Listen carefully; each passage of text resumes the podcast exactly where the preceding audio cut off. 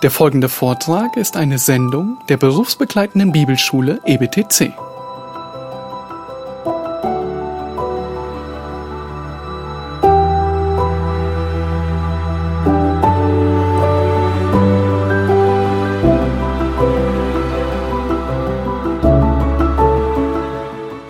Äh, Ja, ich will äh, noch etwas nachtragen zum äh, Zeugnis, das Gott von sich gibt in der Geschichte.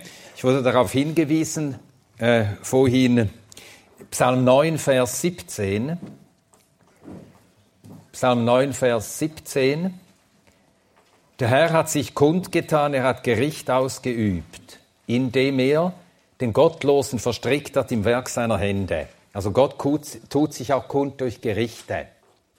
Nun ist das auch etwas, das äh, in früheren Generationen den Menschen sehr viel mehr bewusst war. Krieg, Seuchen, Naturkatastrophen, man hat sie als ein Reden Gottes, als Gerichte Gottes noch wahrgenommen. Das ist ja heute nicht mehr der Fall. Wir sind ja heute inzwischen schon so weit, dass auch manche, die eigentlich gläubig sind, bibelgläubig sind, es nicht zu sagen wagen, dass äh, es ein von Gott gesandtes Gericht war, der 9. September 2001. Natürlich war es ein Gericht Gottes. Der 11. September 2001. Natürlich war es ein Gericht Gottes. Was denn sonst? Sind der Teufel stärker als Gott? Das war früher Menschen sehr bewusst, solche Dinge. Katastrophen, die eintraten. Ein ernstes Reden Gottes. Aber das will man heute einfach gar nicht mehr wahrhaben und hat es so lange, so erfolgreich unterdrückt, dass man auch dieses Zeugnis Gottes nicht mehr wahrnimmt. Aber es ist ein Zeugnis Gottes. Gott spricht durch, auch durch die Gerichte in der Geschichte. Also danke für den Hinweis. Psalm 9, Vers 17 war das.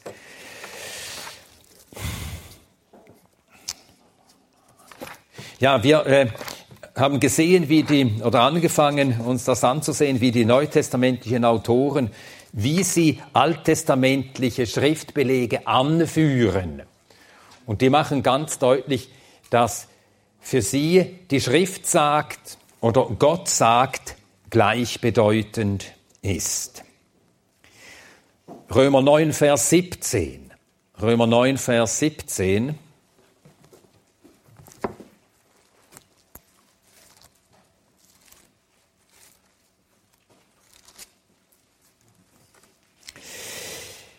Da steht, denn die Schrift sagt zum Pharao, eben hierzu habe ich dich erweckt, damit ich meine Macht an dir erweise und damit mein Name verkündigt werde auf der ganzen Erde. Ein Zitat aus 2. Mose, Kapitel 9, es ist der Vers 16. Paulus leitet das Zitat ein mit der Bemerkung, denn die Schrift sagt. Jetzt schlagen wir die Stelle nach in 2. Mose, Kapitel 9.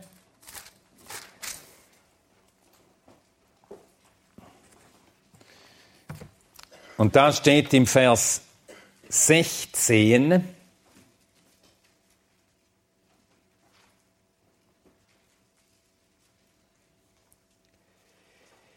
Aber eben deswegen habe ich dich bestehen lassen, um dir meine Kraft zu zeigen und damit man meinen Namen verkündige auf der ganzen Erde. Wer ist der Sprechende? Ja, der Herr. Vers 13, so spricht der Herr, der Gott der Hebräer, lass mein Volk ziehen und so weiter. Vers 16.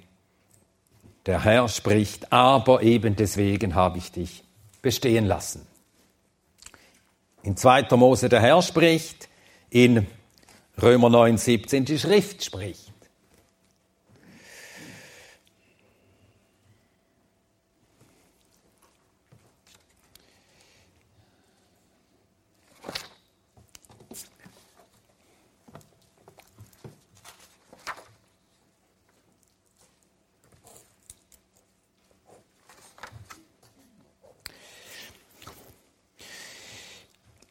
Gut, das soll genügen. Ich führe jetzt nicht noch weitere Stellen an, wo wir dem gleichen Phänomen begegnen. Aber ein Zitat lese ich zu diesem Sachverhalt. Es ist nicht Gott, der diesen der in diesen Aussagen des Alten Testaments der Redende ist. Es sind die Aussagen, die andere in der Heiligen Schrift über Gott machen. Das gilt eben für 1. Mose 2 zum Beispiel.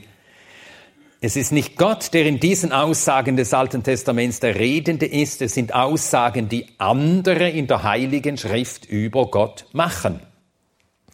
Diese konnten im Denken und Schreiben der neutestamentlichen Autoren nur deshalb Gott zugeschrieben werden, weil es ihnen zur Selbstverständlichkeit geworden war, die Wendung Gott spricht zu gebrauchen, wenn eigentlich gemeint war, die Heilige Schrift, Gottes Wort spricht. Das Zitat stammt von Warfield, Benjamin Warfield aus dem Buch Inspiration und Autorität der Bibel. Also das Buch gibt es noch auf Englisch. The Inspiration and Authority of the Bible.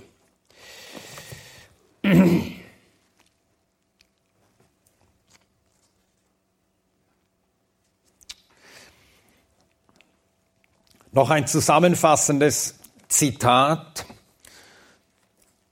aus dem Neuen Testament zur Überzeugung, dass die alttestamentlichen Autoren inspiriert waren, wiederum von äh, Petrus.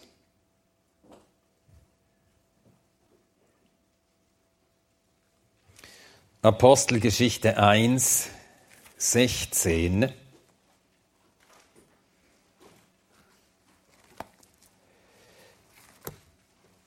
Apostelgeschichte 1, 16. 16.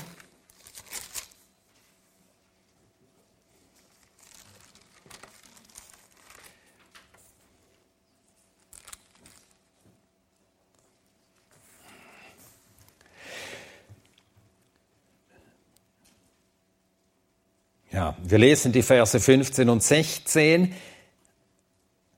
Und in diesen Tagen stand Petrus in der Mitte der Brüder auf und sprach, es war aber eine Menge von etwa 120 beisammen.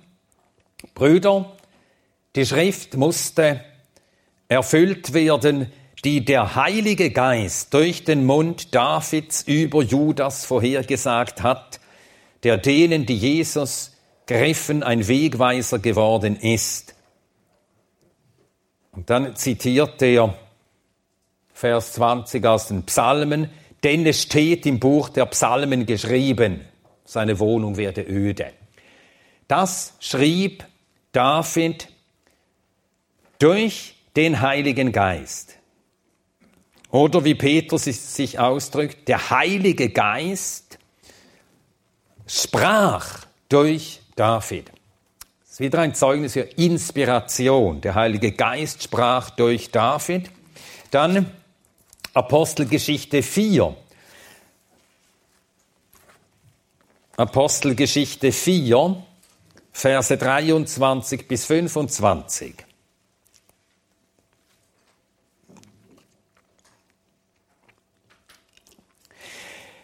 Als sie aber freigelassen waren, kamen sie zu den Iren und berichteten alles, was die hohen Priester und die Ältesten zu ihnen gesagt hatten.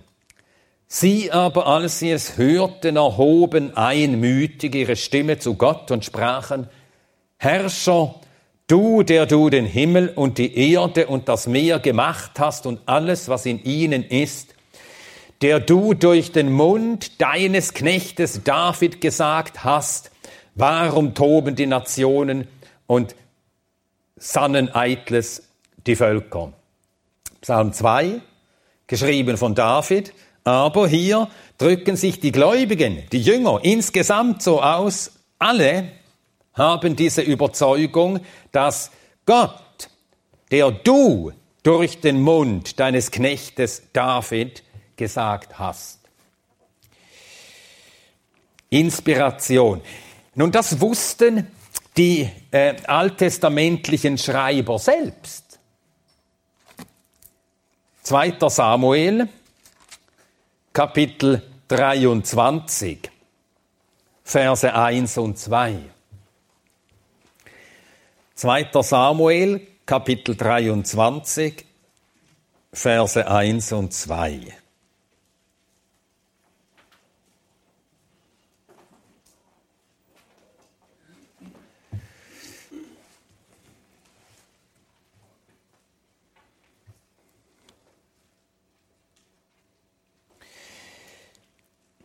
Und dies sind die letzten Worte Davids. Es spricht David, der Sohn Isais, und es spricht der hochgestellte Mann, der Gesalbte des Gottes Jakobs und der Liebliche in Gesängen Israels. Der Geist des Herrn hat durch mich geredet und sein Wort war auf meiner Zunge. David wusste das.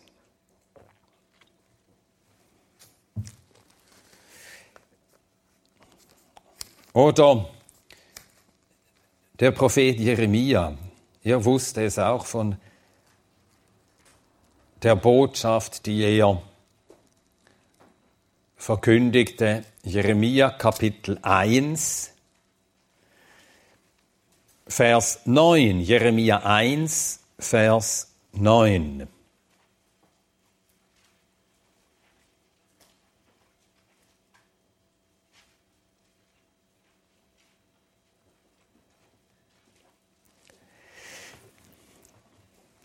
Da heißt es, Jeremia 1, 9, und der Herr streckte seine Hand aus und rührte meinen Mund an, und der Herr sprach zu mir, siehe, ich lege meine Worte in deinen Mund. Wiederum, das ist Inspiration. Durch seinen Geist legte Gott seine Worte in Jeremias Mund. Schöner Hinweis auf Verbalinspiration. Gott hätte ja sagen können, ich gebe dir meine Gedanken ein. Aber er hat sich präzis so ausgedrückt, meine Worte in deinen Mund.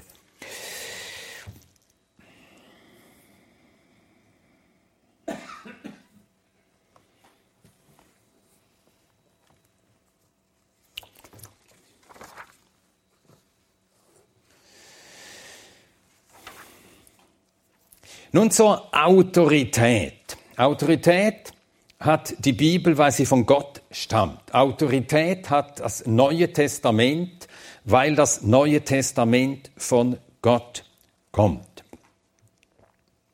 Wir zitieren ja 2. Timotheus 3,16, wir zitieren 2. Petrus 1,21 als wichtige Zeugnisse zur Glaubwürdigkeit der Schriften des Alten Testaments. Die sind ja dort zunächst gemeint.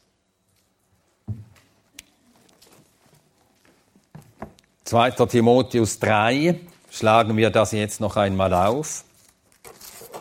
Zweiter Timotheus 3, Verse 14 und 15.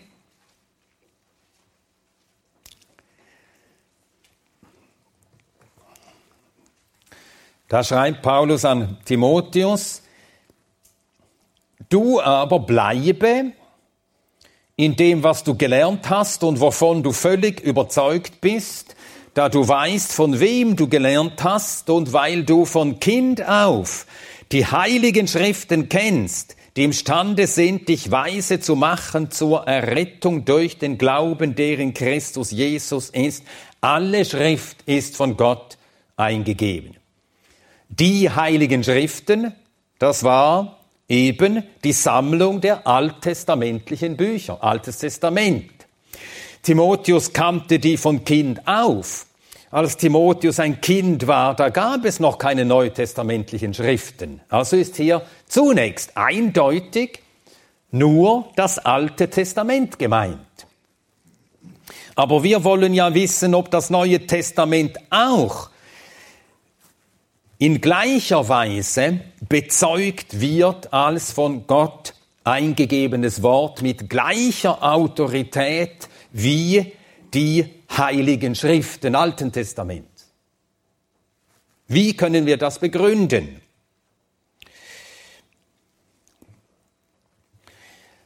Zunächst, was Christus bezeugt über seine eigenen Lehren.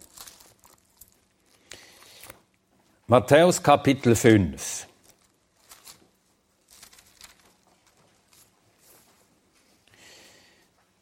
Matthäus Kapitel 5, der Vers 18.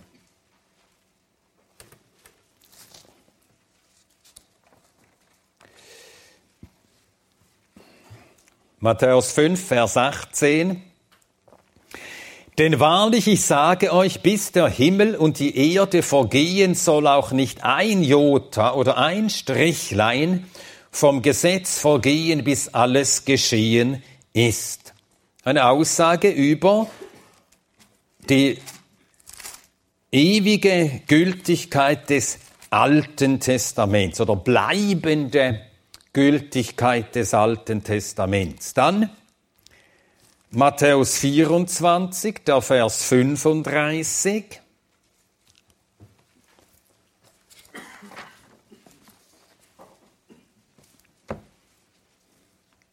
Matthäus 24, der Vers 35. Der Himmel und die Erde werden vergehen, meine Worte aber werden nicht vergehen. Er schreibt also seinen Worten die gleiche Qualität zu wie den Worten des Alten Testaments. Das ist deutlich.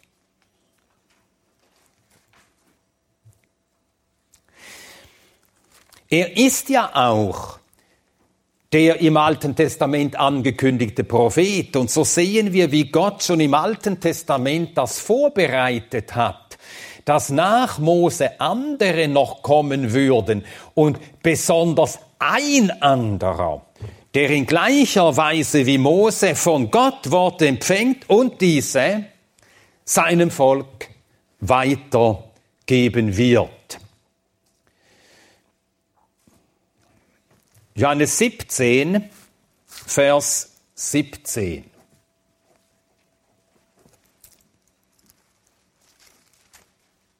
Und da schlagen wir zuerst auf 5. Mose 18, Vers 18.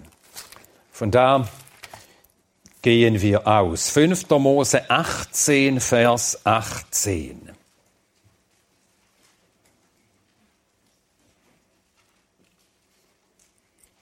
Fünfter Mose 18, Vers 18.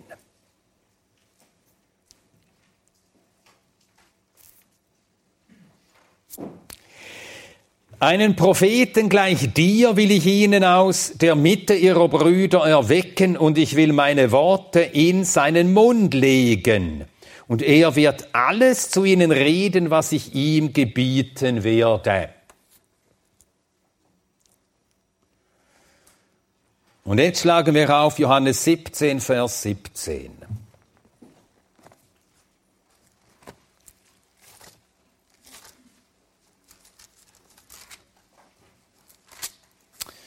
Johannes 17, Vers 17.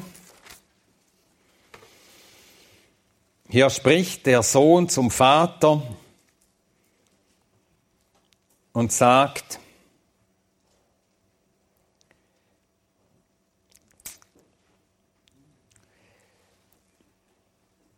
Nein, es ist 17 Vers, lesen wir zuerst 17 Vers 8.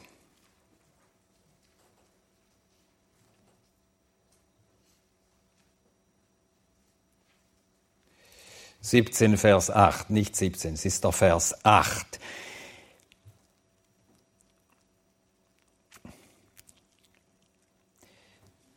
Jetzt haben sie erkannt, Vers 7, dass alles, was du mir gegeben hast, von dir ist. Denn die Worte, die du mir gegeben hast, habe ich ihnen gegeben. Und sie haben sie angenommen und wahrhaftig erkannt, dass ich von dir ausgegangen bin und haben geglaubt, dass du mich gesandt hast. Also er hat Worte vom Vater empfangen und hat sie den Seinen weitergegeben. Und das hatte 5. Mose 18, Vers 18 angekündigt.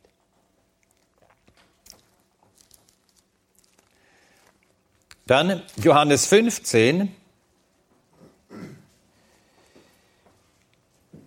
der Vers 15.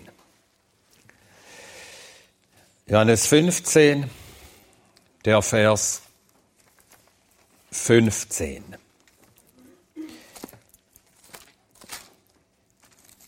Ich nenne euch nicht mehr Knechte, denn der Knecht weiß nicht, was sein Herr tut, euch aber habe ich Freunde genannt, weil ich alles, was ich von meinem Vater gehört habe, euch kundgetan habe.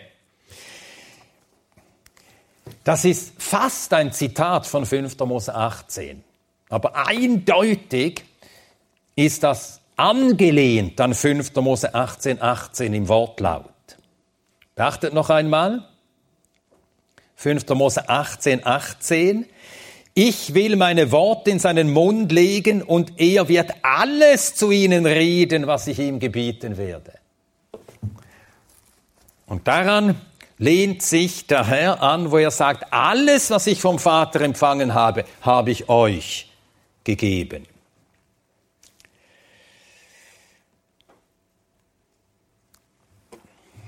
Alles kundgetan.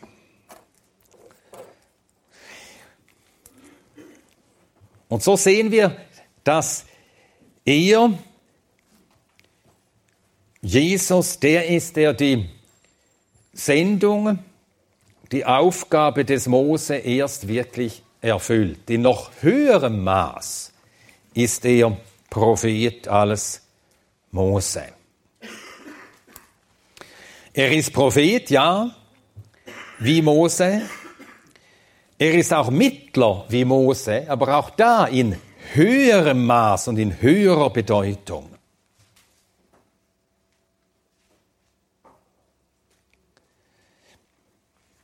Und noch etwas, das Mose von Gott befähigt zu tun gegeben war, das hat auch der Sohn Gottes getan. Mose wurde von Gott befähigt, Zeichen zu tun. Die Zeichen waren nicht gegeben, um Glauben zu wirken. Zeichen haben diese Macht nicht. Gott hat nie Zeichen ähm, zu diesem Zweck geschehen lassen, dass Menschen durch die Zeichen gläubig werden. Der Sinn, die Aufgabe der Zeichen, die Gott Mose zu tun gab, war dem Volk zu zeigen, Mose ist von Gott gesandt. Aber sie mussten seine Worte annehmen und diesen Worten glauben. Nicht den Zeichen glauben, den Worten glauben. 2. Mose 4.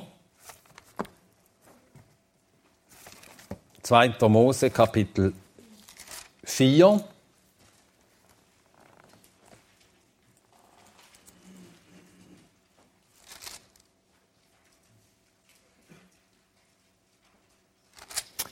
Zweiter Mose Kapitel 4, Vers 1. Mose antwortete und sprach, aber siehe, sie werden mir nicht glauben und nicht auf meine Stimme hören, denn sie werden sagen, der Herr ist dir nicht erschienen. Dann gibt ihm Gott die Gewalt, den Auftrag und die Gewalt, Zeichen zu tun. Und dann steht im Vers 5. 2. Mose 4, Vers 5, damit sie glauben, dass der Herr dir erschienen ist. Das sollen sie glauben durch die Zeichen. Dass er nicht aus sich herauskommt, dass der Herr ihm erschienen ist und ihn gesandt hat.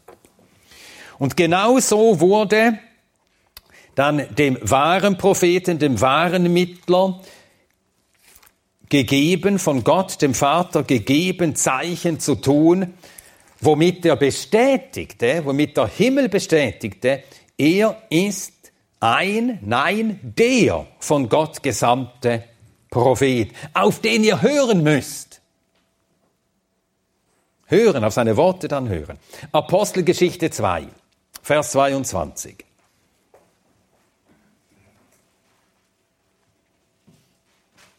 Apostelgeschichte 2, Vers 22.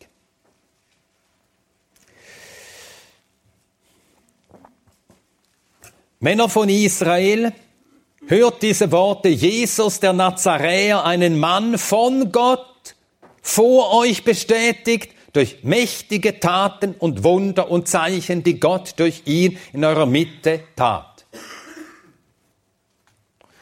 So wurde er ausgewiesen, vom Himmel bestätigt, als ein von Gott gesandter Prophet, der Worte Gottes redete. Apostelgeschichte 3.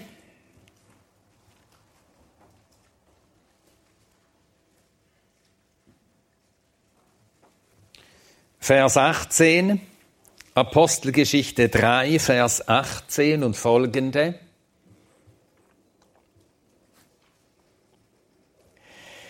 Gott aber hat so erfüllt, was er durch den Mund aller Propheten zuvor verkündigt hat, dass ein Christus leiden sollte.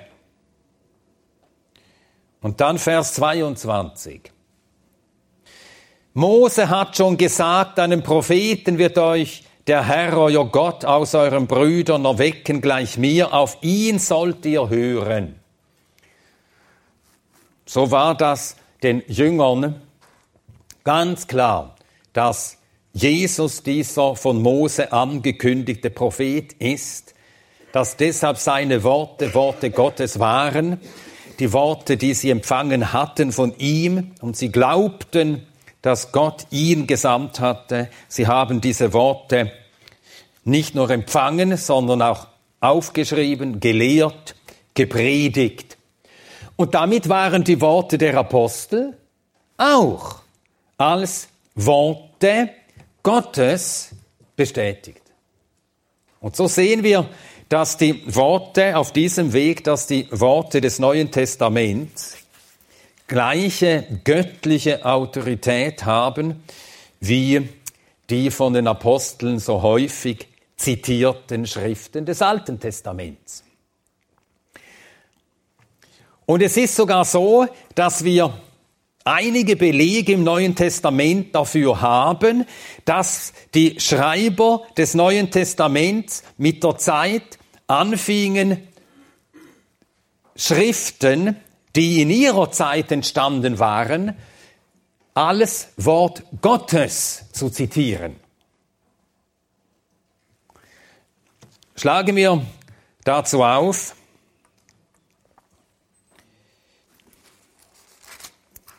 1. Timotheus Kapitel 5.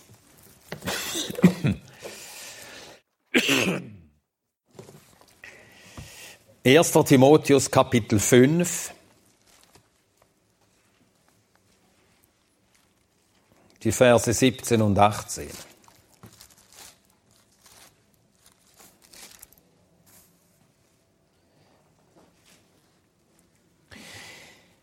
1. Timotheus 5, Verse 17 und 18. Die Ältesten, die wohl vorstehen, lass doppelter Ehre für würdig erachtet werden, besonders die in Wort und Lehre arbeitet. Denn die Schrift sagt, du sollst dem Ochsen, der da drischt, nicht das Maul verbinden, und der Arbeiter ist seines Lohnes wert. Paulus gibt eine Anweisung an Timotheus, oder durch den Timotheus Anweisung an die Gemeinde, die Ältesten sollen doppelter Ehre für würdig erachtet werden, besonders die in Wort und Lehre arbeiten. Und dann begründet er diese Anweisung mit der Autorität zuerst des Alten Testaments, denn die Schrift sagt. So werden Aussagen der Apostel immer wieder begründet, denn die Schrift sagt. So wird die Aussage 17, wird durch das alttestamentliche Wort begründet, du sollst dem Ochsen, der da drischt, nicht das Maul verbinden. Und dann bringt er noch eine Schrift bei. Eine göttlich autorisierte Schrift. Der, der Arbeiter ist seines Lohnes wert. Und wo steht das? Woraus zitiert er denn hier? Ja, Lukas Kapitel 10, Vers 17. Also gilt das Lukas-Evangelium als heilige Schrift, die man zitieren kann, als Beleg für die Wahrheit, für die Richtigkeit einer Aussage, so wie die Apostel sonst? Dutzend und Dutzend und Dutzendfach. Mose zitierten, Jesaja zitierten, David zitierten, denn es steht geschrieben, denn die Schrift sagt, und hier, denn die Schrift sagt, und dann wird Lukas zitiert. So ist also Lukas heilige Schrift. Wie Mose, wie die Propheten, denn die Schrift sagt. Petrus sagt Folgendes über Paulus. 2. Petrusbrief, Kapitel 3. 2. Petrusbrief, Kapitel 3, die Verse 15 und 16.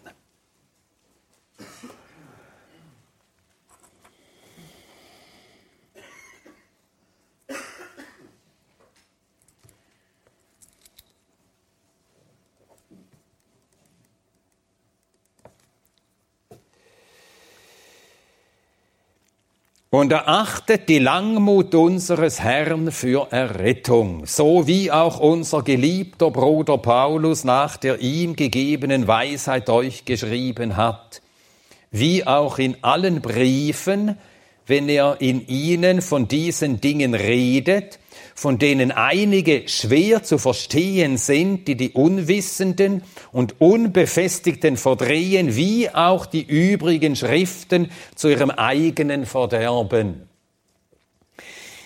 Hier stellt er die Briefe des Apostels Paulus auf die gleiche Ebene wie auch die übrigen Schriften. Wer die Schriften verdreht, tut das zu seinem eigenen Verderben. Wer die Briefe des Paulus verdreht, tut das zu seinem eigenen Verderben. Also haben beide gleiche Autorität. Und so macht das Neue Testament selbst deutlich, dass auch die Schreiber, macht es auch deutlich, dass die Schreiber es wussten, dass die Schriften, die Briefe, die sie schrieben, dass sie Wort Gottes waren, göttliche Autorität hatten.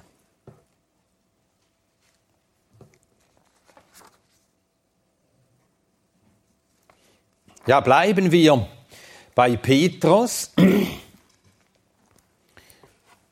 Petrus schreibt,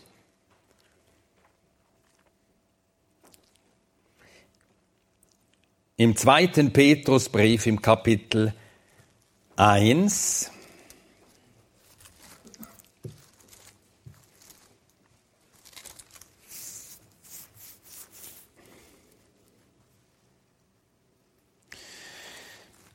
in den Versen 16 und folgenden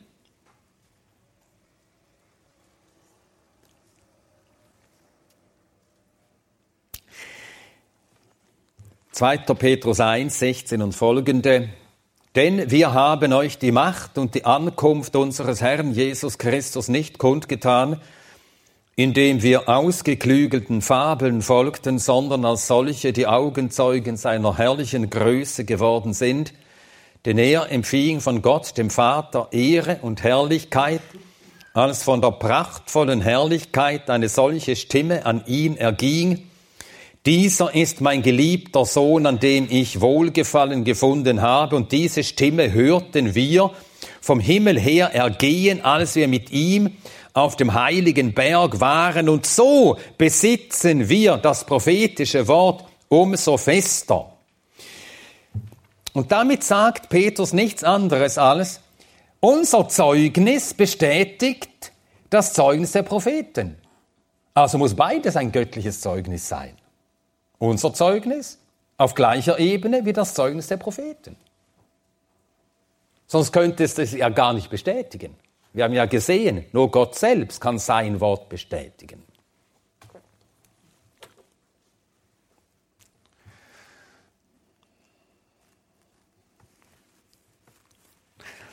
Dann der erste Petrusbrief. Erster Petrusbrief, Kapitel 1.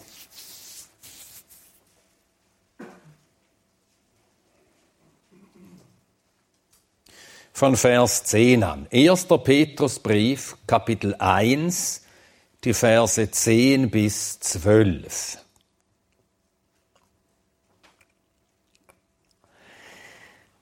Eine Errettung, über welche die Propheten nachsuchten und nachforschten, die von der Gnade gegen euch geweissagt haben, forschend auf welche oder welcher Art Zeit der Geist Christi, der in ihnen war, hindeutete, als er von den Leiden, die auf Christus kommen sollten, und von den Herrlichkeiten danach zuvor zeugte denen es offenbart wurde, dass sie nicht für sich selbst, sondern für euch die Dinge bedienten, die euch jetzt verkündigt worden sind, durch die, die euch das Evangelium gepredigt haben, durch den vom Himmel gesandten Heiligen Geist. Und hier kann man die Parallele nicht übersehen. Petrus spricht im Vers 11 davon, dass der Geist Christi in den Propheten war und die Leiden und die folgende Herrlichkeit Christi vorankündigten. Und dann sagt Petrus im Vers 12, dass jene, die das Evangelium verkündigten, jene, die den Empfängern dieses Briefes das Evangelium gebracht hatten, also die Apostel, dass sie diese Wahrheiten ihnen verkündigten durch den vom Himmel gesandten Heiligen Geist. Der gleiche Geist, der in den Propheten war, war in ihnen. Also ist ihr Zeugnis, also ist ihre Botschaft wie das Wort der Propheten Wort Gottes. Die Schlussfolgerung ist unausweichlich.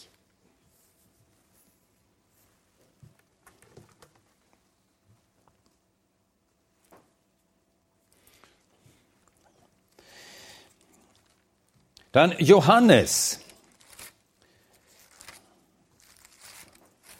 Schlagen wir Offenbarung Kapitel 1 auf und lesen die Verse 1 bis 3. Offenbarung Kapitel 1, die Verse 1 bis 3.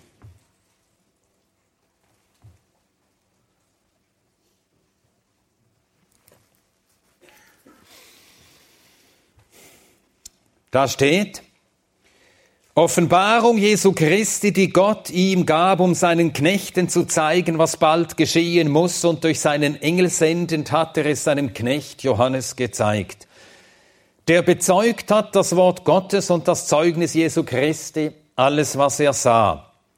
Glückselig, der da liest und die da hören die Worte der Weissagung und bewahren, was in ihr geschrieben ist, denn die Zeit ist nahe.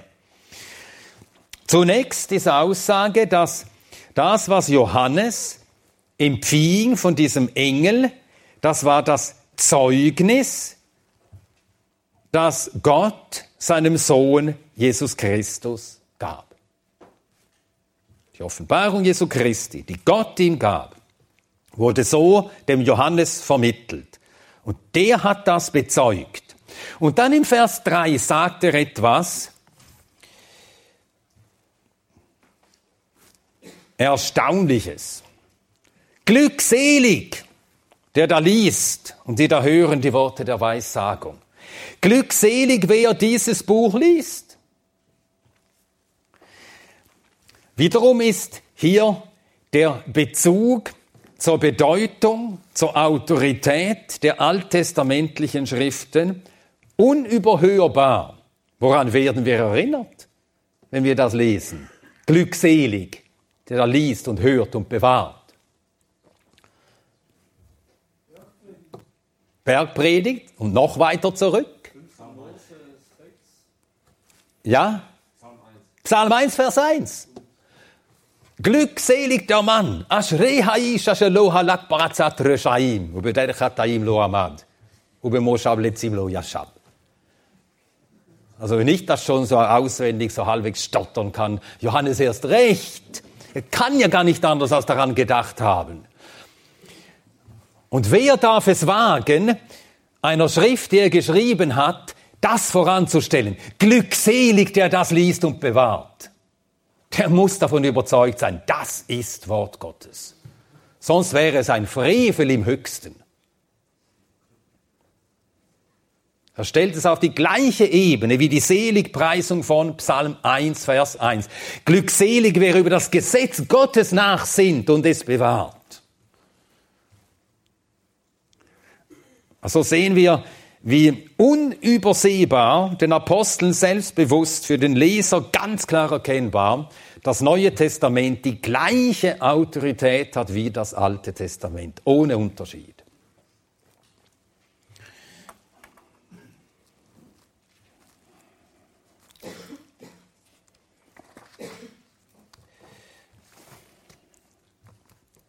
Und so steht am Schluss des Buches noch einmal, es kommen sieben Seligpreisungen vor in Offenbarung 22. Das hier ist die siebte und die letzte, Offenbarung 22, Vers 7.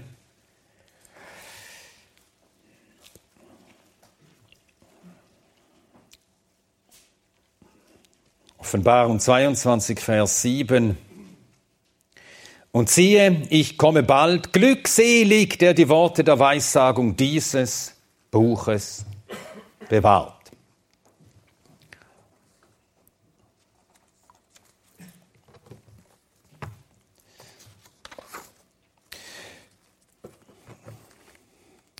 Paulus bezeugt Folgendes über das von ihm gelehrte und gepredigte Evangelium.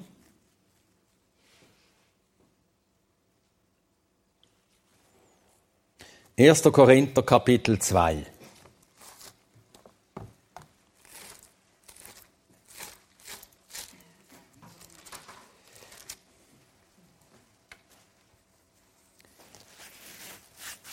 Erster Korinther Kapitel 2, wir lesen zunächst die Verse 3 und 4.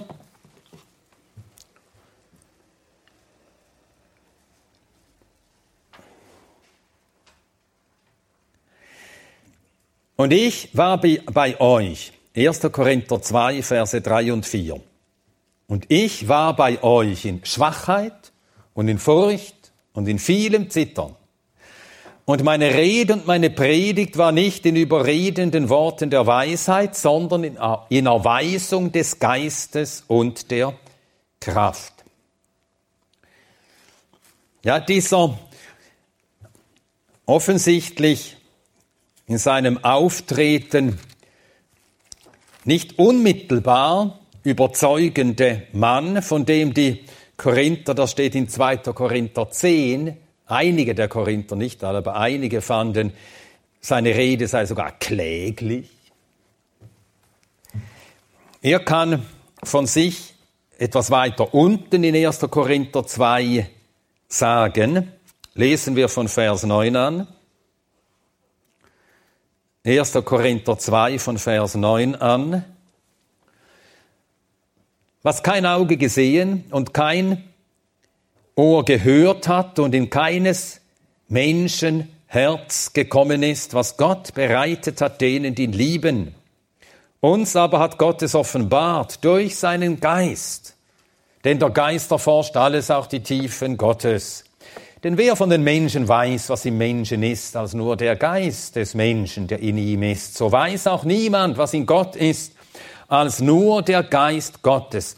Wir aber haben nicht den Geist der Welt empfangen, sondern den Geist, der aus Gott ist, um die Dinge zu kennen, die uns von Gott geschenkt sind, die wir auch verkündigen. Also er, der verkündigte mit in Schwachheit und mit vielem Zittern, spricht von den Worten, die wir auch verkündigen, nicht in Worten gelehrt durch menschliche Weisheit, sondern in Worten gelehrt durch den Geist.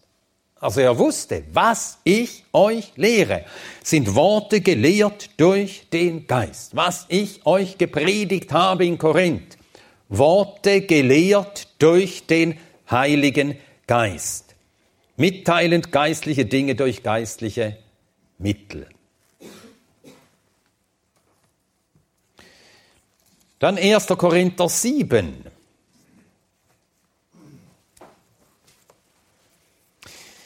In 1. Korinther 7 gibt Paulus den Korinthern Antwort auf Fragen, die sie gestellt hatten bezüglich also sie hatten viele Fragen gestellt. In Kapitel 7 geht er ein auf die Frage der Ehe. Ist es ratsam zu heiraten oder ist es Sünde zu heiraten? Nein. Ehe ist gut. Ist es ratsam, ledig zu bleiben, wenn Gott dich dazu berufen hat? Wie ist es mit Scheidung und äh, wann darf man scheiden? Wie ist es mit Scheidung und Wiederheirat?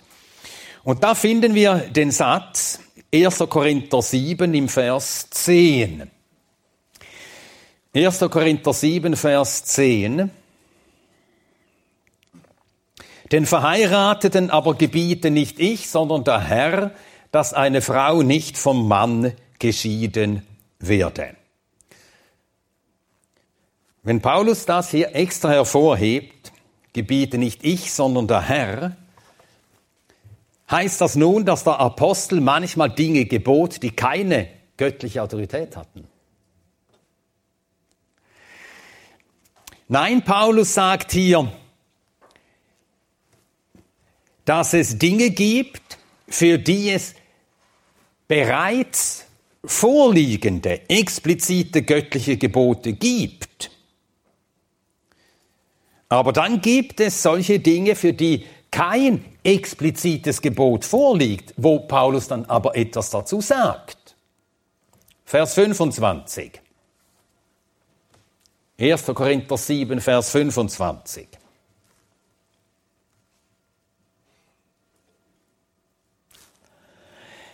Was aber die Jungfrauen betrifft, so habe ich kein Gebot des Herrn. Ich gebe aber eine Meinung als einer, der vom Herrn begnadigt worden ist, treu zu sein. Und jetzt dürfen wir natürlich nicht vergessen, was Paulus schon gesagt hat in Kapitel 2, dass das, was er lehrt, dass er das lehrt durch Worte, gegeben durch den Heiligen Geist. Und im Vers 40 dieses Kapitels bezieht er sich noch einmal darauf. 1. Korinther 7, Vers 40. Glückseliger ist sie aber, wenn sie so bleibt, nach meiner Meinung. Ich denke aber, dass auch ich den Ge Gottes Geist habe.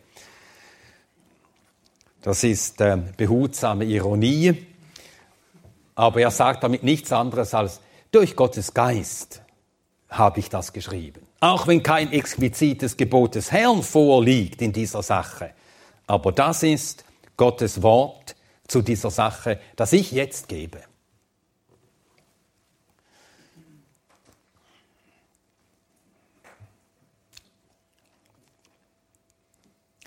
Dann Galater Kapitel 1.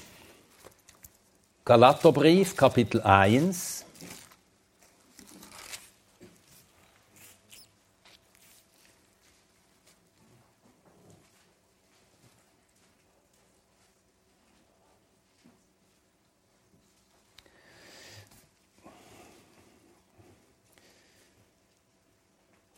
Verse 6 bis 9, Galater 1, Verse 6 bis 9.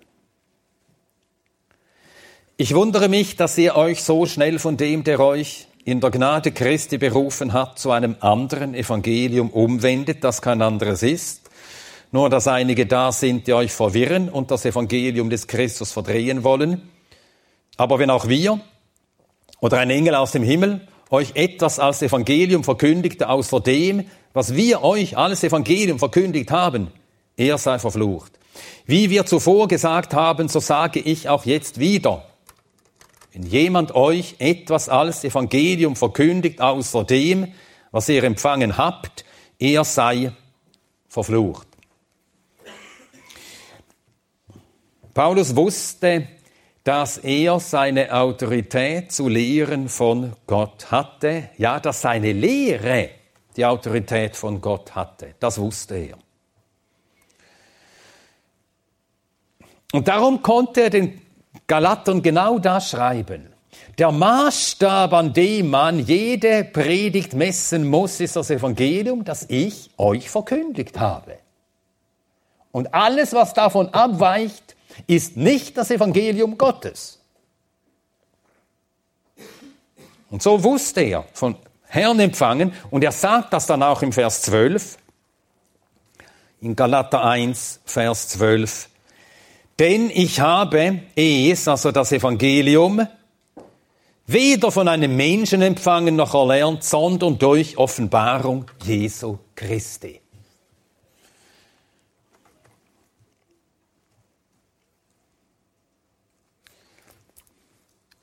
Im Epheserbrief sagt er in Kapitel 3, Epheserbrief Kapitel 3,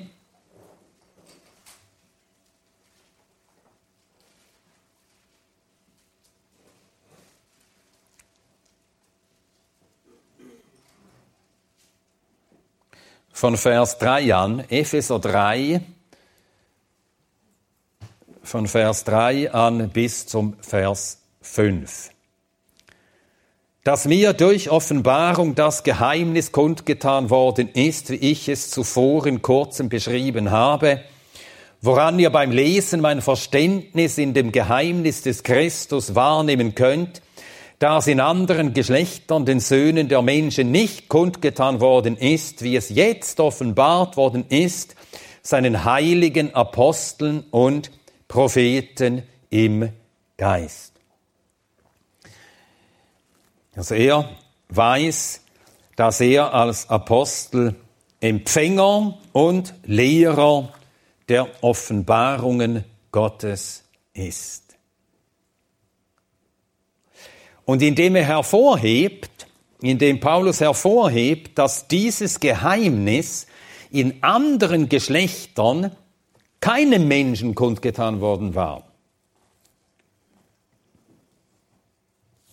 Das heißt, keinem der alttestamentlichen Propheten, jetzt aber den neutestamentlichen Aposteln, den heiligen Aposteln und neutestamentlichen Propheten offenbart worden ist. Ja, was tut er damit? Damit stellt er sich und die anderen Aposteln auf die gleiche Stufe wie die Propheten. Sie waren Propheten und empfingen zu ihrer Zeit Aussprüche Gottes. Und jetzt haben wir, die neutestamentlichen Propheten, Aussprüche Gottes empfangen und sie verkündigt und geschrieben.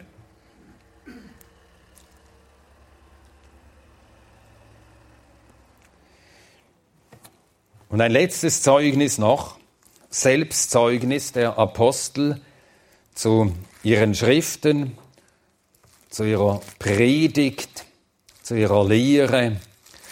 1. Thessalonicher Kapitel 2, der Vers 13. 1. Thessalonicher 2, der Vers 13.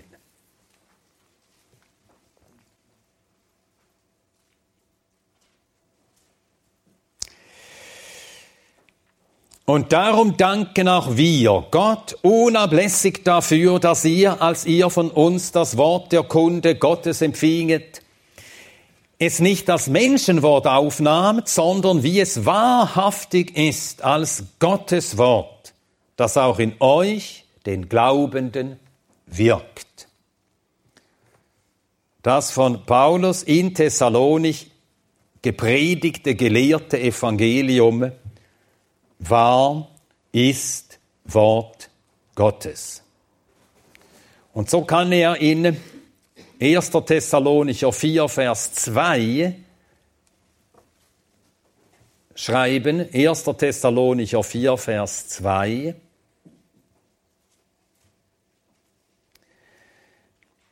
Denn ihr wisst, welche Gebote wir euch gegeben haben durch den Herrn Jesus.